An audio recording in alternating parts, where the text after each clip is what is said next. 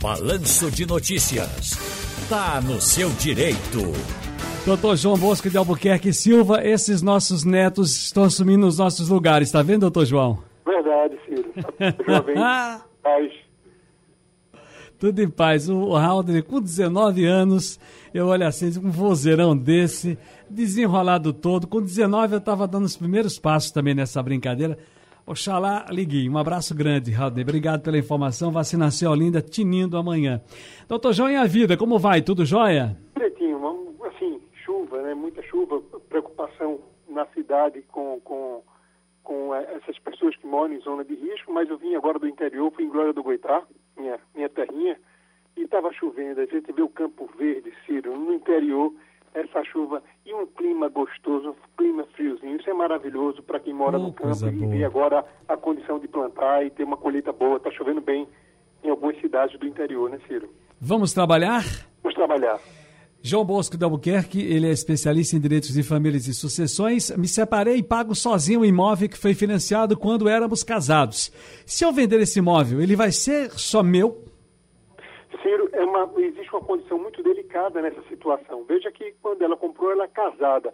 Normalmente no contrato vai estar o nome dela e na qualificação brasileira casada. Se está casada, para vender, ela vai precisar dessa assinatura dele. E vou mais além. Caso ela esteja separada e não divorciada, teria que fazer um divórcio e definir com quem fica esse imóvel. Outra coisa importante também, veja, se ela se separou e as pessoas que pagam em prestação de imóvel, de carro, se se separou de fato, não digo que foi para a justiça não, separar de fato é cada um ir para o canto. Se se separou de fato, aquelas parcelas que ela pagou sozinha não se comunica com, com o marido, mesmo ainda estando casada. Então, ela tem que fazer uma contazinha que ela pagou um ano, pagou dois anos sozinha, já estando separada, o marido ou o companheiro não terá direito a essa parcela. Então, sim, ela pode vender, interessante ela fazer essa, esse divórcio para poder definir. Se já está divorciada, ela pode vender, se tiver em nome dela o imóvel, e ficou para ela esse imóvel. Sim, pode vender sim, Ciro. Doutor João, eu e meu companheiro estamos juntos há 20 anos, mas nunca casamos legalmente. Nunca passamos ali o, o, o, o assinaturazinha no papel. Eu tenho direito aos bens que ele tinha antes dessa nossa união? Ciro, é um contexto interessante. A, com a morte, com a morte da pessoa, dependendo do regime de bens, ela teria direito sim a dividir a herança ou até ficar com a herança toda. Então, se, se por acaso você vive com alguém há 20 anos, ele já tinha uma casa antes, ele tinha um carro antes, tinha um sítiozinho um terreno, e ele veio a falecer, esse terreno, dependendo do regime, comunhão parcial de bens ou comunhão universal, até separação de bens, ela tem direito a receber esse bem. Então a mulher gosta desse privilégio ou o homem gosta desse privilégio. Então isso é uma questão extremamente importante. Agora eu digo sempre às pessoas e aos ouvintes, se você vive com alguém em uma união estável, vive, vá no cartório, por favor, faça uma declaração. Se está vivendo há 10 anos, vá no cartório e diz, olha, há 10 anos eu estou vivendo com fulana ou com fulano. Desde o ano tal.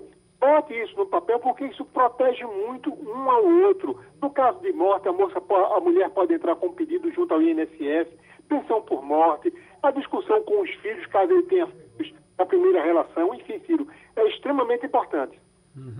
Agora, doutor João Bosco, veja bem, eh, o que é um testamento vital? E quem, e quem cuida disso, do testamento? Veja, é importante o testamento hoje em dia. Eu digo sempre às pessoas que têm patrimônio, que quer deixar, que quer deixar a coisinha mais ou menos eh, regular, faça um testamento, defina com quem vai ficar, quem vai ser os beneficiários. O testamento vital é uma outra questão. É aquela pessoa, Ciro, que está num estado de saúde extremamente delicada, que não tem assim uma alternativa da medicina, e ele pode sim fazer um testamento, deixando claro, caso aconteça alguma coisa com ele, ele prefere isso ou aquilo, entendeu? E essas definições são extremamente importantes no dia a dia de hoje dessa vida maluca que a gente tem. O testamento vital, ele vai colocar uma regra para aquela pessoa que já está com, com, uma, com um estado de saúde bastante precário, Ciro. E aí, no caso, eu posso tirar um herdeiro do meu testamento? Pode. O testamento é um negócio, tanto é que eu digo que é importante, Ciro, veja como é importante. Hoje eu faço um testamento para Ciro. Eu posso, eu, João Bosco, casado com dois, três filhos, eu posso dizer, olha, uma parte minha eu quero que Ciro fique com ela, o meu carro, por exemplo. Mas amanhã eu digo, não, eu vou deixar Ciro aqui, eu vou tirar Ciro e vou botar Geraldo Freire. Isso aí no testamento, em vida, você pode fazer isso. Em vida, no testamento, você faz. Você altera e modifica o testamento quantas vezes quiser. Porque só será, o testamento só terá validade, Ciro, após a morte. Depois que a pessoa morreu, aquilo que está escrito vai valer, feito regra, pedra é, é, virada, né? Aquele ditado antigo, né? Não, não, é pedra mesmo, é, não, se, não se modifica. Agora, precisa ter cuidado com a formalidade faça um testamento público para ninguém questione. Se tiver uma certa idade, procure um médico para dizer que você está no seu exercício pleno, que você está ali podendo fazer o testamento. E quando se faz público, evita qualquer discussões de nulidade do testamento, isso é por aquilo, Ciro. A minha parte, quando o senhor fizer o testamento, eu quero em livros. Vou deixar uma coleção boa para você. De 34 volumes, Ciro. Doutor João Bosco de Albuquerque, muito obrigado, um abraço grande e tá no seu direito. Um abraço a todos, ouvintes da Rádio Jornal. Um abraço, amigo.